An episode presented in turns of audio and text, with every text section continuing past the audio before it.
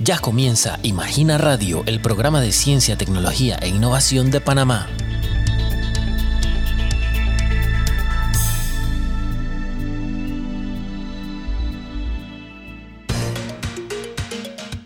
Estimados oyentes, bienvenidos a Imagina Radio, el espacio radial para conocer la más reciente información del ámbito científico de Panamá. Hoy contaremos con la visita de los jóvenes Abner Alberda y Rita Ramos, quienes brindarán detalles de los proyectos que llevan adelante dentro de una disciplina científica poco explorada en Panamá como lo es la arqueología subacuática, incluyendo una investigación en el Parque Nacional Coiba sobre corrales con roca en las playas presuntamente construidos en tiempos precoloniales. También podrán conocer los detalles de las diferentes convocatorias y otras oportunidades que mantiene abierta la CENACID para fomentar el desarrollo del ámbito científico nacional.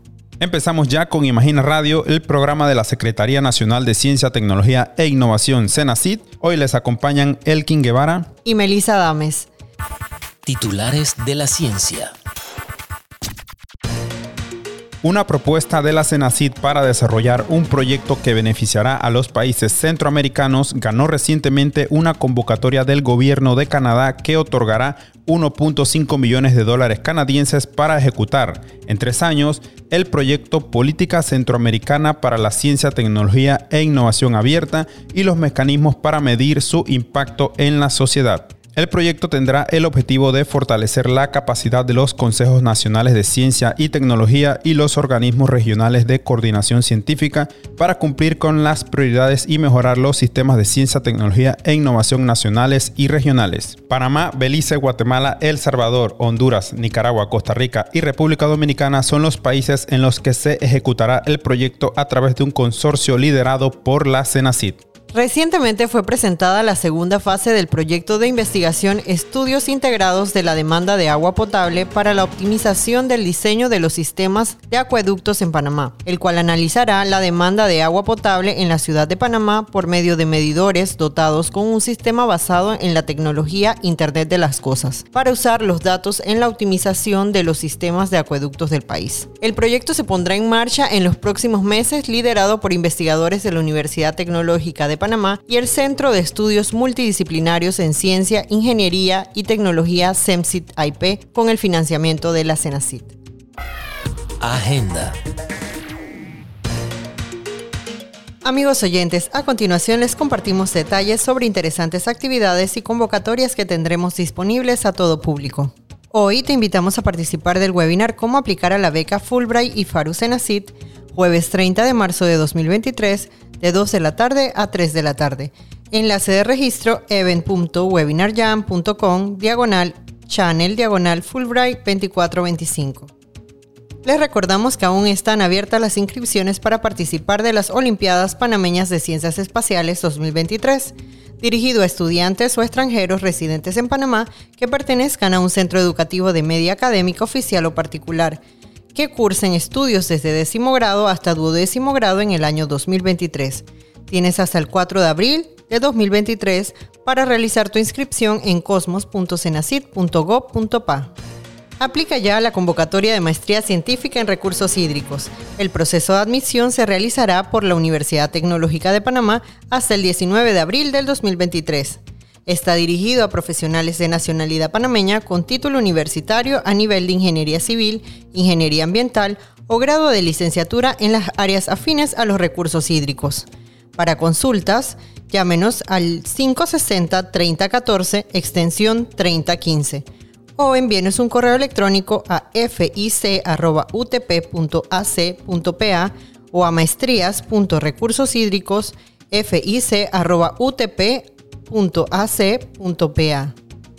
El 28 de junio, el SRI 2023 abrirá sus puertas a grupos y organizaciones de Panamá, específicamente de la sociedad civil, empresas e instituciones educativas, a presentar actividades para el programa del Día de Puertas Abiertas. La participación será gratuita. Envíe su propuesta para el Día de Puertas Abiertas antes del 1 de mayo. Ingrese a sricongress.org para más información.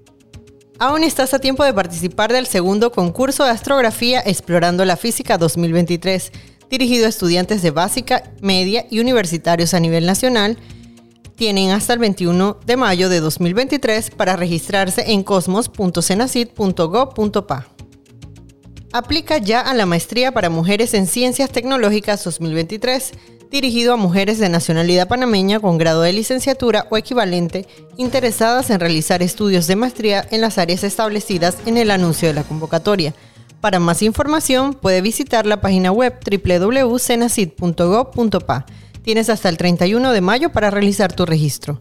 Hasta aquí amigos oyentes el segmento Agenda. Continúa escuchándonos en la siguiente edición para enterarte de las próximas iniciativas y eventos de la Cenacit. Les saluda Melissa Dames.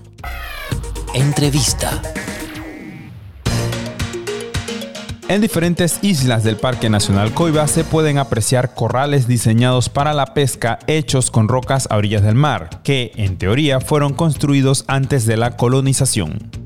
Hace poco estas estructuras fueron estudiadas por primera vez por un equipo de científicos y hoy nos visitan dos integrantes del grupo, Abner Alberda y Rita Ramos, quienes nos brindarán detalles de este y otros proyectos que llevan adelante dentro de la arqueología subacuática en Panamá. Rita, Abner, gracias por estar con nosotros. Hola Elki, muchísimas gracias por la invitación en este espacio donde podemos hablar de nuestra investigación. Gracias por la invitación a Imagina Radio. Listo, bríndenos por favor los eh, detalles de este proyecto Arqueomar Coiba, eh, en qué consiste y la reciente etapa de trabajo de campo de la que acaban de volver. Bueno, Arqueomar es un proyecto en donde desde la arqueología estamos explorando espacios terrestres y subacuáticos en el archipiélago de Coiba. En este momento estamos trabajando en tres islas, eh, Coiba como tal, Jicarita y Ranchería. Y pues este proyecto lo dividimos en dos partes. Una de ellas es la de la navegación e interacciones eh, prehispánicas en el archipiélago y también sobre los corrales de pesca. Eh, bueno, sí, eh, más que todo, pues un registro y una clasificación de estos corrales que nosotros, pues para esta investigación hemos decidido luego de la temporada de campo denominar estructuras de piedra hasta pues no tener un mayor análisis y mucha más información al respecto de lo que hemos hecho hasta ahora. Bueno, mi parte sobre todo es el tema de la navegación. Nosotros estamos eh, intentando recabar información sobre cómo se distribuyen los sitios arqueológicos en el, en el Parque Nacional Coiba eh, de origen prehispánico y entender cuáles serían las condiciones mínimas que deben reunir eh, los artilugios de navegación eh, para poder llegar de un punto A a un punto B. Y de allí también, bueno, nos surgen otras preguntas que tienen que ver con los condicionantes náuticos. Con condicionantes náuticos me refiero a cuáles son las eh, características que, que, bueno, que tienen que analizar las personas que hacen estas embarcaciones y también que tiene que ver con el clima, o sea, condicionantes tanto naturales como antrópicos para eh, poder navegar, porque en el, en, el archipiélago podemos encontrar tanto materiales en tierra, algunas cosas también hemos encontrado debajo del agua, eh, en tierra firme, y todo eso nos habla como de una esfera de interacción en donde la gente se estaba moviendo y aprovechando los espacios marítimos.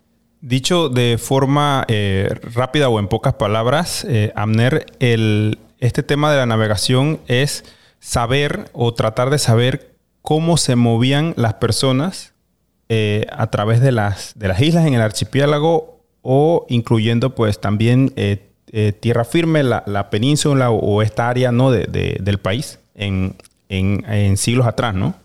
Sí, o sea, sobre todo nosotros estamos interesados en, eh, entre el 500 después de Cristo hasta el 1000, más o menos, que tenemos como información de la, de la cerámica que, que, se ha encontrado con mayor, eh, de mayor cantidad en, la, en las islas.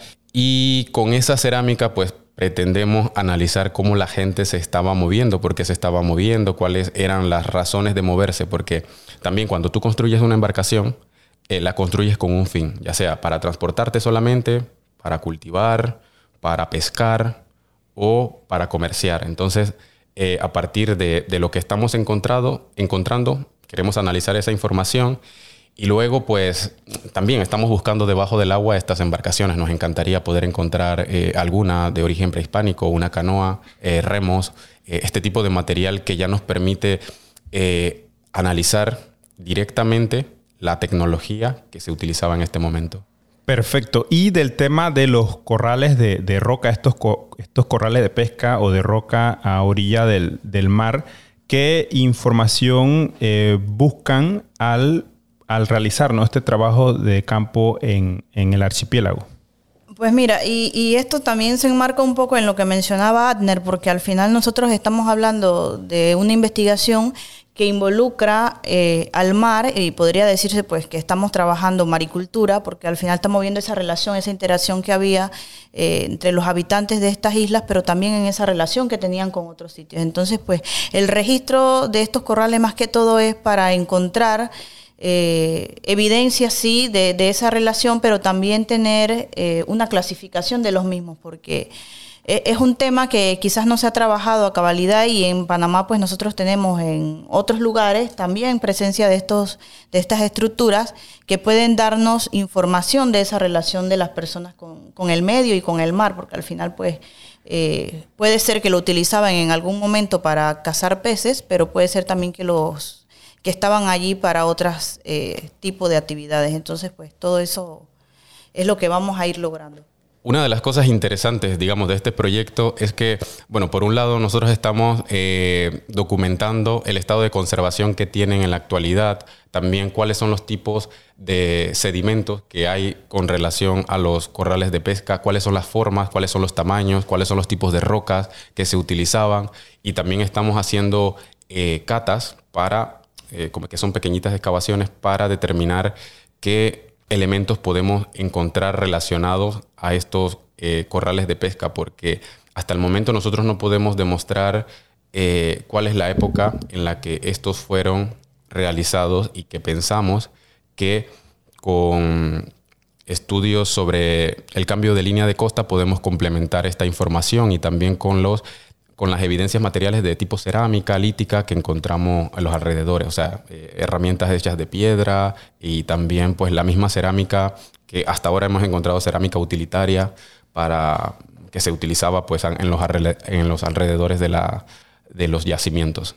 De los corrales de pesca y de las, del tema de las embarcaciones, ¿qué detalles específicos nos pueden proporcionar de esa parte del trabajo de campo estos 10 días ¿no? que estuvieron por allá? Eh, específicamente, ¿cuántos corrales pudieron eh, analizar y qué materiales eh, arqueológicos pudieron encontrar respecto al otro tema, ¿no? El de las embarcaciones.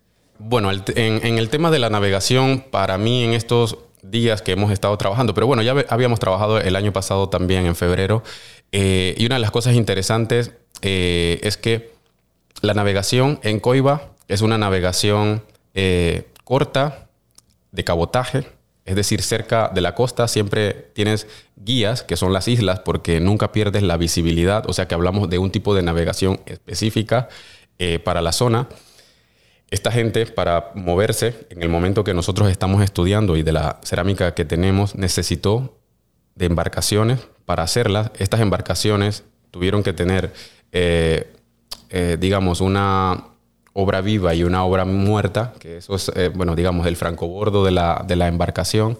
Que, bueno, que son las partes de las embarcaciones. No quiero ser tan técnico, pero, pero sí que esto nos ayuda a saber que, que las embarcaciones tuvieron que tener unas características específicas y navegar en ciertos momentos, porque para nosotros que estuvimos en algunos momentos en donde la navegación era difícil en las lanchas, pues nos ayuda a entender que la navegación no podía hacerse siempre, sino que tenía unos momentos y espacios específicos cuando la, el mar estuviera en calma. También el tema de la cerámica, por ejemplo, nos ayuda a entender dónde estaba la gente y cómo se iba moviendo, porque ya tienes evidencia de que allí hubo alguien en este punto y son en la parte este, norte y oeste de la isla. Es lo que nosotros estuvimos revisando, por ejemplo, de la isla de Coiba.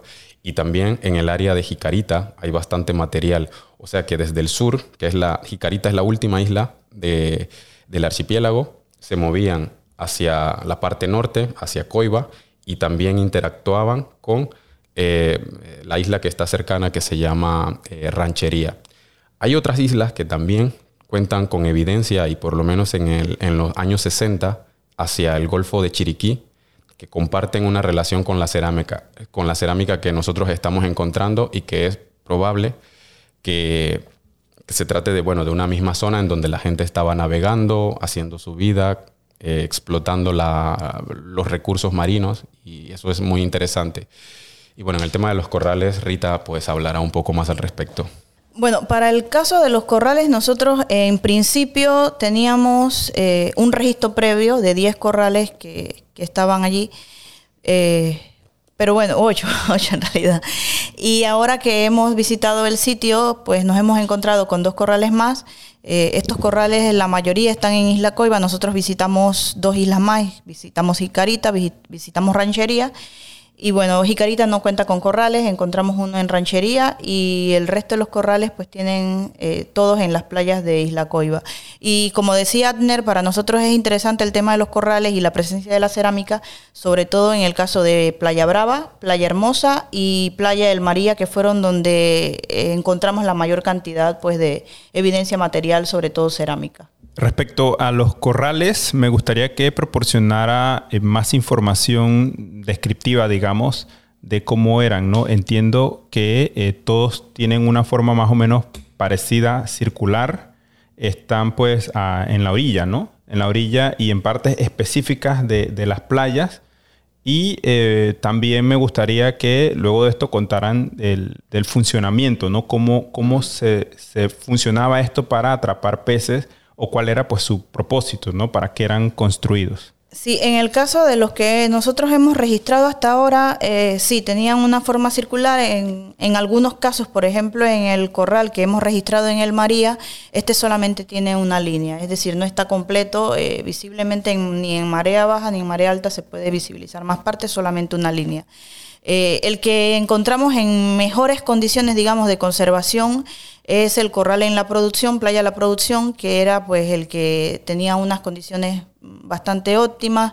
Eh, todavía se podía ver la entrada que tiene el corral hacia el mar, es decir, que es posible que este todavía eh, en algún momento se utilizara.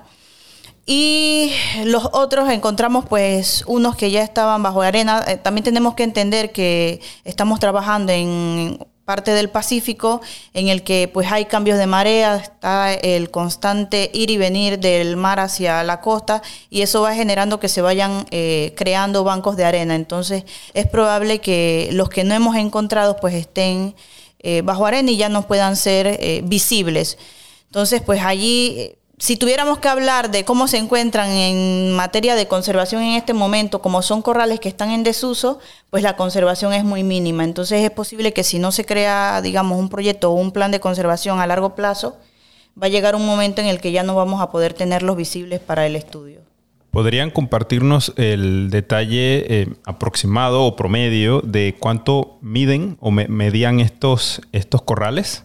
Sí, o sea, tenemos corrales que miden desde 200 pies de largo hasta uno que el de la producción, que es el más largo que tenemos, que es de 600 pies de, largo. Son corrales eh, de, enormes. Y, bueno, otra de, las particularidades es que la, mayor parte de los corrales, o sea, no, no están completos, la mayoría. Tenemos dos que están bastante completos. El de... Eh, uno de en Playa Hermosa, no, en Playa Brava, perdón, y el otro es el de la producción. Esos son los que están en óptimas condiciones. Los demás, solamente tenemos eh, partes de estos, algunos enterrados por la arena, otros porque no, no están ya las rocas en, en el lugar, ni siquiera debajo, porque debajo solamente es piedra, pero piedra de la propia playa. Eh, y, bueno, de ancho tenemos algunos que tienen eh, aproximadamente 3 metros de, ancho y otros que son de un metro y medio más o menos. No, hablamos del funcionamiento de, estos corrales. ¿Cómo, se supone que eh, funcionaban y todo lo que obtenían ¿no? los pescadores por medio de esta técnica? Pues lo que tenemos es, son corrales, sobre todo en la parte del Pacífico, que son muros de piedra, una piedra eh, sobre la otra, que crean eh, como una muralla. La muralla, digamos que es traspasada cuando sube el mar y luego cuando baja, eh, se queda atrapada una parte del agua y allí quedan atrapadas especies. Una de las cosas que no te he mencionado es que nosotros normalmente los encontramos en las, en las esquinas, digamos, de, la, de las bahías, en donde están estas playas, eh, cerca de los ríos, y que eh, son zonas en donde hay muchísima fauna en los alrededores, tanto, no sé, crustáceos como conchas, también peces, y que finalmente estos quedan allí atrapados o hacen sus ecosistemas a los alrededores también. Eh, hay conchas, etcétera, que son aprovechados luego por la gente eh, en el cambio de marea y que ya luego finalmente tú puedes ir a atraparlos de una forma más eh, sencilla, ya sea con un arpón o lo puedes atrapar con un anzuelo o lo puedes atrapar con una red. Uno de los corrales que mencionó Rita, que es el de la producción, es el único que nosotros hemos documentado hasta el momento que tiene un canal en donde probablemente se haya colocado una especie de motete o de una cesta o de una nasa eh, para cuando va bajando la marea, el agua va saliendo y las especies van eh, retrayéndose hacia el agua. Y luego finalmente cuando el agua termina de salir, ellos quedan atrapados dentro de la, de la, de la red. Eh, otra, otra cosa interesante es que bueno, probablemente estos corrales, o sea, la parte de piedra, que es lo que a lo que nosotros nos queda, eso se haya complementado, pero bueno, nosotros no tenemos forma ahora de demostrarlo, pero es probable que esos cercos hayan sido un poco más altos y se hayan complementado con madera y que las piedras hayan servido como para mantener el balance, bueno, mantener en equilibrio estas maderas como para darle un poco más de altura y que bueno, finalmente eh, las maderas nosotros cuando han pasado tantos años no podemos tener la evidencia, pero de las rocas sí, sí las tenemos. Luego de recabada toda esta información, eh, vendrá, ¿no? Entiendo un proceso ya ahora de, analizar todas las, evidencias y la información recabada. Me gustaría saber eh, que hablara un poco de esa fase, de esa fase que viene y un detalle específico, si alguna de esas evidencias o información les permitirá saber por lo menos un aproximado de, qué tiempo podrían eh, datar estos, estos eh, corrales de pesca eh, si hablamos de, un tiempo prehispánico o si son pues de siglos más recientes. Bueno, ahora viene una fase que es, pues, como bien mencionas, la fase de análisis, redacción de, de, los resultados de, de este trabajo de investigación y bueno, para la parte de los corrales, por un lado, eh, también estamos pensando en crear un formato de registro de estos corrales, no solamente para Panamá, sino para todos los lugares en donde hay presencia de corrales, porque no existe en este momento eh, un formato que tú digas esto es lo que tengo que registrar y de esta forma lo tengo que hacer. Entonces, eso va a ser interesante por una parte y también poder extender eh, el proyecto una vez analizado lo que hemos realizado en COIBA a la parte de eh, tierra firme, porque también tenemos presencia de corrales en tierra firme.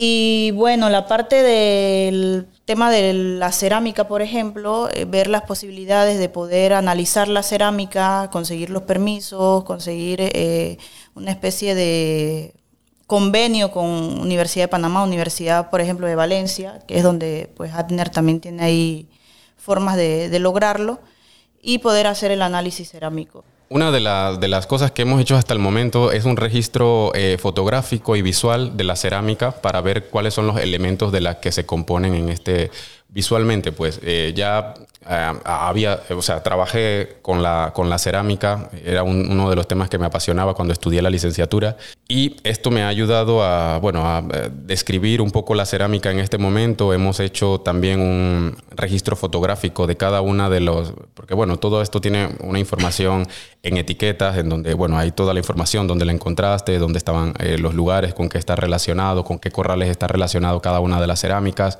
Y también hemos encontrado una, una de, las, de las piezas eh, es cerámica decorada con unas eh, hendiduras moldeadas muy interesante. También tenemos bordes, varios bordes, o sea, más de los que nosotros esperábamos encontrar. Tal vez para otros yacimientos esto no resulta eh, mucho, pero para nosotros es información muy interesante porque vamos a poder ya por lo menos con la cerámica vamos a poder eh, ver con qué están relacionados, o sea, qué tipo de cerámica aparece a los alrededores de los, de los corrales. Y eso va a la pregunta que me has hecho sobre eh, de cuándo datan estos corrales. Nosotros pensamos que una de las mejores formas para entender eh, este problema, que es la adscripción temporal de, de un yacimiento, saber de cuándo es realmente, es a partir de el estudio de la, del cambio de la línea de costa y ver cuándo en el tiempo las condiciones para estos corrales eran óptimas y dónde, o sea, estaba el cambio de marea que permitía esta utilidad, porque los corrales, si se mantienen todos debajo del agua, como algunos de los casos, por ejemplo, en Gambute, que están debajo del agua, todos en, marea alta y en marea baja no sirven. Entonces quiere decir que en esta época no fueron construidos porque no tienen esa eh, utilidad. O sea, hay que ver en qué momento, eh, en el cambio de la línea de costa, estos corrales estaban en el cambio de marea, en donde eh, fueran óptimos para capturar estos peces, porque todo va en la utilidad de que los, de que los animales, bueno, la fauna marina sobre todo, eh, entre, se quede allí y luego entonces en el cambio de marea tú puedas aprovecharlo. Y allí yo creo que está el tema para el fechamiento de estos corrales. Rita Amner, muchas gracias por los detalles compartidos. Gracias a ustedes por la invitación. Muchas gracias por invitarnos. Hasta la próxima. La ciencia es importante para lograr el desarrollo de las naciones y en Imagina Radio te decimos por qué. Escúchanos. Si quieres mantenerte al tanto de toda la actualidad científica, tecnológica y de innovación de Panamá, únase a nuestras redes sociales, búsquenos como arroba Cenacit en Twitter e Instagram, Cenacit Panamá en Facebook y en YouTube como Imagina TV. Amigos oyentes, gracias por acompañarnos y les esperamos el próximo jueves a la misma hora en una nueva entrega de Imagina Radio con toda la información del maravilloso mundo de la ciencia. Estuvieron con ustedes Melissa Dames y Elkin Guevara. Hasta la próxima. Gracias por haber sintonizado un nuevo episodio de Imagina Radio. Hasta la próxima.